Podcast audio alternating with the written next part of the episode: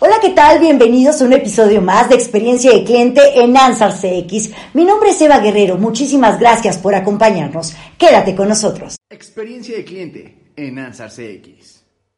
Bienvenidos a un episodio más de Experiencia de Cliente en Ansar CX. El día de hoy tengo el gusto de charlar con un gran profesionista y con un gran amigo, además compañeros de Alma Mater. Así es que es un gusto recibir el día de hoy en Experiencia de Cliente en CX a Marco Velasco. ¿Cómo estás, Marco? Muy buenos días. Hola, Eva, ¿cómo estás? Muy bien, gracias por la invitación a tu podcast. Te, agradezco mucho que me hayas invitado. No, hombre, al contrario, es un honor poder conversar contigo y para que quienes nos escuchan sepan un poquito más de ti. ¿Quién es Marco Velasco? Cuéntanos un poco de tu experiencia profesional.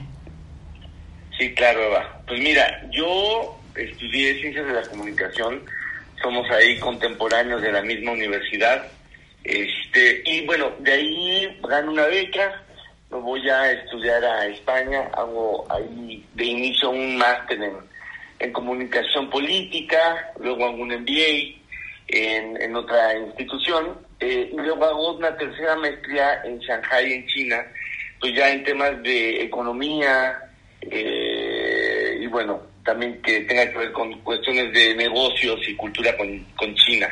O sea, a partir de ahí, de, de ahí regreso a México después de cuatro años de estar fuera en el extranjero un rato y pues bueno, comienzo eh, una empresa que se llama Pancha Consulting, que poco a poco fue evolucionando hasta convertirse en lo que hoy es InnoYizer, que es una consultoría en temas de innovación. Sí, somos una consultoría que nos dedicamos a trabajar con organizaciones principalmente eh, para generar proyectos de, innovación, crear nuevos productos, nuevos servicios, eh, realizar experimentación, etcétera, etcétera.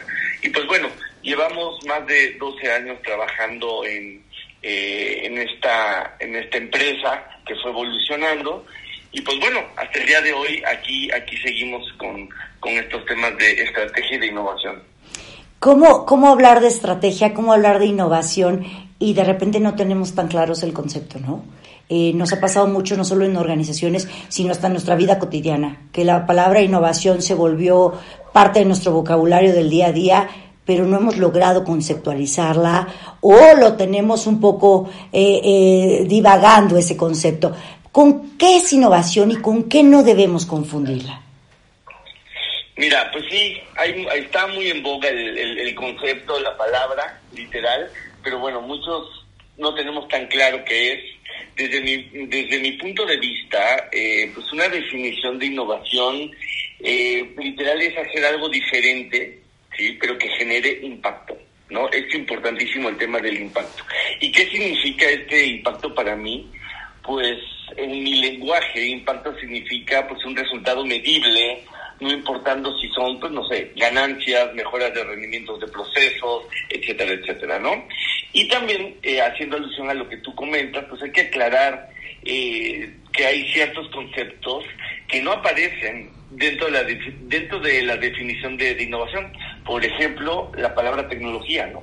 La innovación eh, viene de, de, de distintos sabores, no solamente desde el punto de vista tecnológico, y aquí hay muchísima confusión que es casi un signo igual, ¿no? A la hora que hablamos de innovación, eh, muchos entendemos erróneamente que innovación es igual a, a tecnología y para nada. De hecho, pues bueno, tenemos muchísimos ejemplos y casos de estudio donde un muy buen modelo de negocio puede eh, puede ser eh, puede generar mayor impacto que una muy buena tecnología por ejemplo no eh, otra cosa también importante es que, que, que, confundimos un poquito o tratamos de poner ese igual, es el concepto de, de, creatividad, ¿no? Es importante para mí separar lo que es creatividad e invención de innovación, ¿no? Existe una concepción pues un tanto popular que innovación tiene que ver solamente con ideas creativas. Y si bien pues esta palabra o este concepto de creatividad es una pieza de la innovación, ¿sí? Y esta puede ayudar al proceso de innovación, pero la innovación es un proceso realmente que combina no solamente el tema de creatividad, sino también combina principalmente el descubrimiento de una oportunidad, la generación de una idea que ayude con, esta con este problema descubierto, con una oportunidad, y también finalmente implementar esa idea para alcanzar resultados y generar impacto. ¿no? Entonces, creo que ahí sí hay que hacer como una una separación de estos conceptos, tecnología, innovación y creatividad. Si bien los tres pueden pueden pueden trabajar juntos, ¿no? Eh, pues bueno, son cosas totalmente diferentes, ¿no? Y si bien eh, pueden entrar también en ciertos procesos, ¿no? Como la tecnología puede entrar en un proceso de innovación o la misma creatividad puede entrar en un proceso de, innovación. Pero lo importante aquí, Eva, para mí, en el tema, cuando hablamos de innovación, es que tenemos que siempre que recordar que, si, que sin impacto no existe la innovación, ¿no? Y aquí me, me, salta un poco pues una comparación entre Tomás Alba Edison y Leonardo da Vinci, ¿no? Por ejemplo, ¿no? Si bien sabemos que, yo soy muy, muy, muy fan de, de Leonardo, este, he leído bastante sobre él y me he interesado un poquito en la, vida de él. Pues bueno, si bien es uno de los grandes genios que ha existido en la, en la humanidad, eh, pues bueno, fue un, futur, un futurista en temas de ideación, ¿no? O sea, tú puedes ver sus sketches o sus manuales, pues bueno, como él imaginaba, no sé, eh, armas futuristas, el mismo avión, yo tuve la oportunidad cuando estuve en, cuando salí de prepa, yo me fui un año a vivir a Florencia de, intercambio. Y hay un monte cerca de Florencia que se llama Fiesole. Y en, y, en la punta de, este, de este monte, de esta montaña, eh, hay una hay, como una no sé un aviso no un anuncio que ahí Leonardo da Vinci hizo pues las primeras pruebas de, vuelo no que, que, él se imaginó con, con, sus aviones pero si bien eh, perdón aquí viene todo este tema, ¿no? Un tema solamente de idear, de idear, de idear, no te convierte en un innovador, te convierte en un gran ideador y qué bueno que lo seas, pero siempre la innovación tiene que ver, como te comentaba anteriormente, con un tema de ejecución también. ¿No? Y con esa generación de impacto que, te comentaba. Todo lo contrario a Tomás Alba Edison, ¿no? Tomás Alba Edison también obviamente tuvo un proceso de ideación, eh, también un hombre adelantado a su época, pero es todo lo diferente a Leonardo, ¿no? Leonardo es una persona que, si bien está totalmente plasmado que muy rara vez terminaba un proyecto y lo implementaba, pues obviamente no generaba la, lo que hoy, hoy conocemos como innovación, al contrario de Tomás Alva Edison, ¿no? que era una persona totalmente ejecutora. Y bueno, para mí estos tres conceptos creo que a veces tienen un poquito de, pues eh, se confunden tecnología, creatividad e innovación, pero considero que sí, sí tiene sus diferencias. ¿Y qué pasa si en nuestras organizaciones no tenemos ni un Leonardo, ni un Tomás Alba Edison, tenemos puros ideadores y pocos ejecutores? ¿Cómo ves tú el nivel de madurez en las organizaciones de nuestro país al hablar de cultura e innovación, Marco? Pues sí, mira, eh, el tema, eh, me voy a ir un poquito más arriba. Eh, considero que se tiene que saltar un poquito de las organizaciones, obviamente generar una cultura, pero desde las políticas públicas, Seba, pero considero que son súper importantes para generar un ecosistema innovador, eh, una cultura innovadora en, el país, literal. Eh, y no en vano existen grandes ejemplos, como, como por ejemplo, eh, ¿qué me dices de todos estos artistas, toda esta ola de creatividad que nació en el Renacimiento? ¿Por qué exactamente en una ciudad y por qué tanto artista, eh, por qué tanto filósofo eh, concentrados en un mismo centenario, si le podamos llamar así, eh, en, la época de, los filósofos griegos, por qué tanta empresa en el Silicon Valley en este momento, por qué. son, son temas muy interesantes. se da básicamente porque se realizan intersecciones culturales de una de, diversas personas que se juntan a intercambiar ideas y, se empiezan a volver eh, centros, eh, ¿cómo le podemos llamar? Como semilleros, ¿no? Literal, pues de gente que, quiere generar cosas nuevas y, que, y generar este, este impacto. Eh, el tema de Florencia es súper interesante porque como te lo digo, eh, la, gente que habitaba en, Florencia, porque qué, qué, qué, casualidad que todos eran artistas, todos eran arquitectos, eran inventores, etcétera, etcétera. Pero se da, vuelvo a repetirlo, por políticas públicas que la familia Medici implementó en, en, en los gobiernos eh, de Florencia. Ellos tenían una visión muy, muy clara de que ellos querían vivir en la ciudad más bella de todo el mundo, ¿no? Para esto, sí, tuvieron que alentar a las personas a que fueran creativos, a que el diseño fuera parte fundamental de, la, de, de esta ciudad. ¿Y qué es lo que hacían? Hacían licitaciones públicas, ¿sí? para ver quién quería hacer la nueva catedral, quién quería construir el puente más bonito, quién quería pintar la bóveda de la, del Vaticano con una obra maestra. Entonces, todos estos incentivos, eh, pues obviamente, eh, pues eh, ejercen un poder sobre las personas y la, la, gente lo quiere hacer, obviamente. Lo mismo pasa en, en el Silicon Valley ahorita. ¿Por qué en el Silicon Valley están todas las grandes empresas tecnológicas? La mayoría. No es que las personas del Silicon Valley sean más inteligentes que nosotros o desarrollen mejores ideas, sino que tienen todo a su disposición para poder llevar y ejecutar esa idea. Ahí están los grandes inversores, ahí están eh, los bancos, ahí nacieron las, las nuevas metodologías que estamos utilizando, Agile, Design Thinking, eh, la, cultura se permite el fracaso, etcétera, etcétera. Entonces, todo parte, te digo, si nos vamos a un nivel macro, de temas de políticas públicas, de alentar a una sociedad a ser creativa, a ser innovadora y no solamente decirlo. Y un nivel más inferior, que pueden ser las organizaciones como tal, pasa exactamente lo mismo.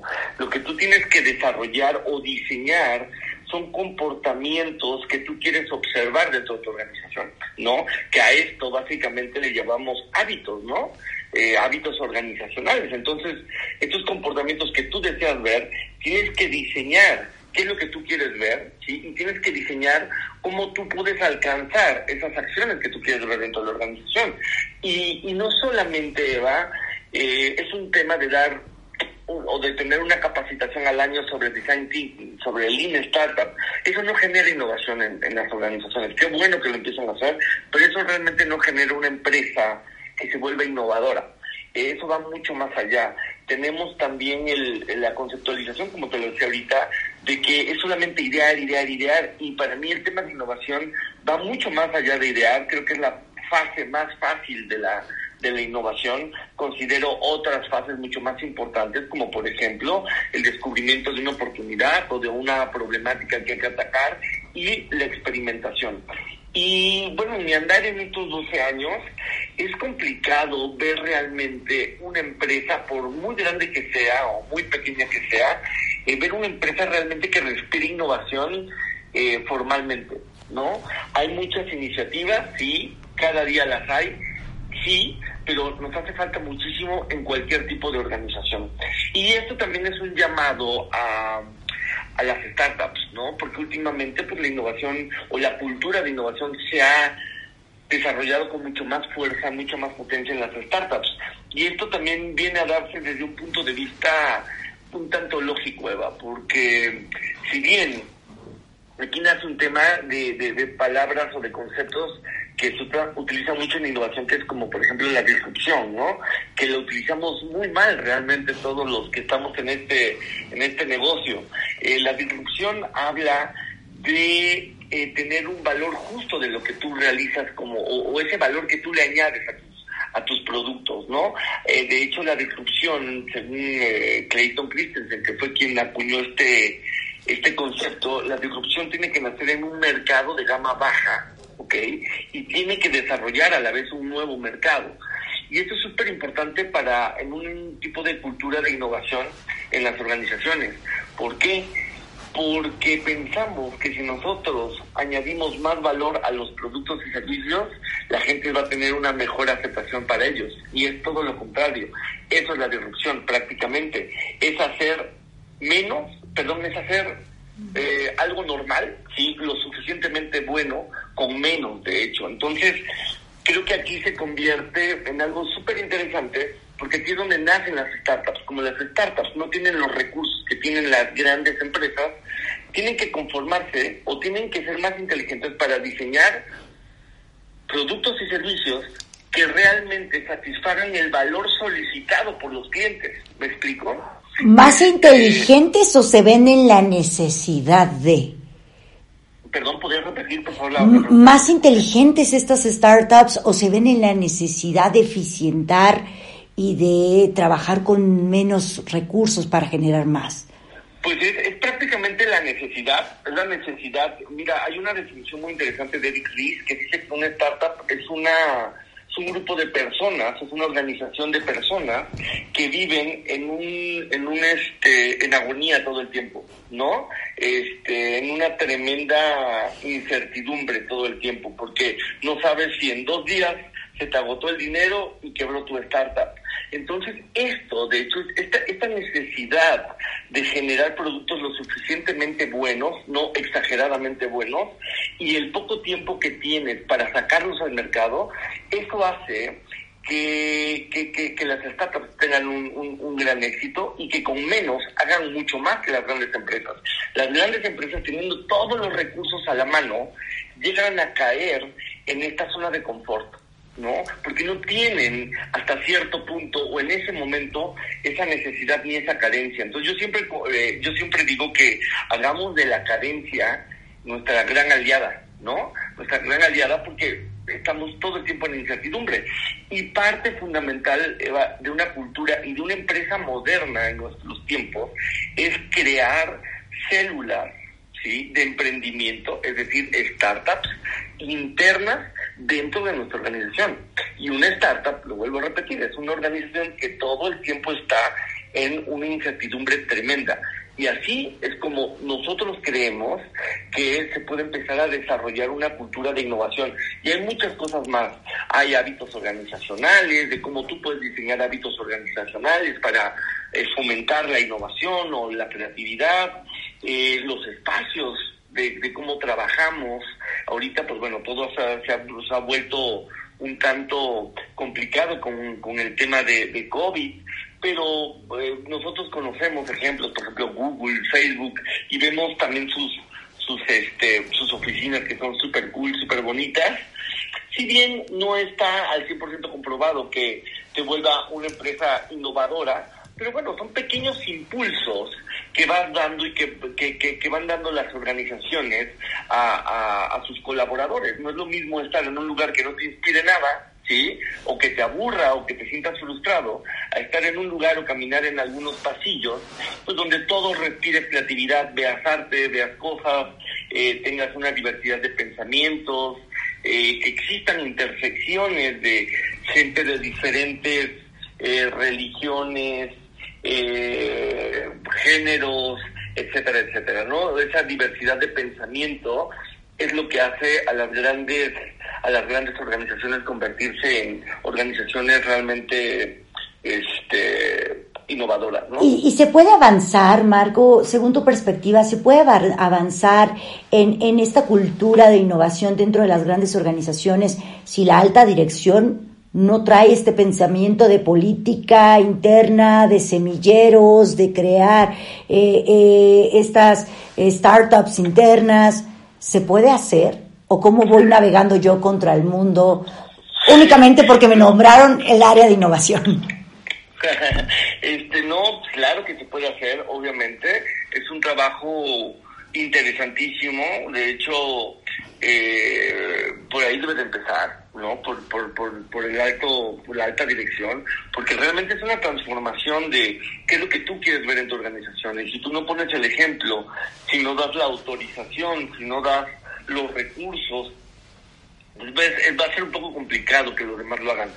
Eh, las organizaciones ahorita lo están tratando de hacer, sí, lo están tratando de hacer, pero no estamos diseñando, literal, no estamos diseñando eh, una empresa realmente innovadora. Estamos solamente tomando acciones como workshops, talleres, capacitaciones, que si bien te digo es, es correcto, es bueno, puede ser un buen comienzo, pero sí hay que hacer otras cosas más. Hay que diseñar ambientes, ¿no? Literal, hay que diseñar ecosistemas y necesitamos obviamente de la aprobación de los altos mandos para poderlo realmente hacer.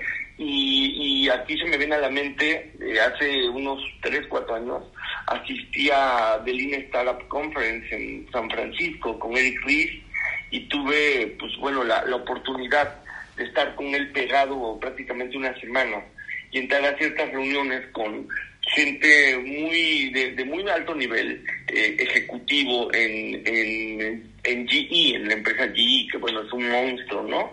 Este, y ahí explicaba a Eric Ries cómo pudieron en GE meter células de innovación, es decir, startups, para poder hacer una transformación cultural de toda una organización que está distribuida a nivel mundial.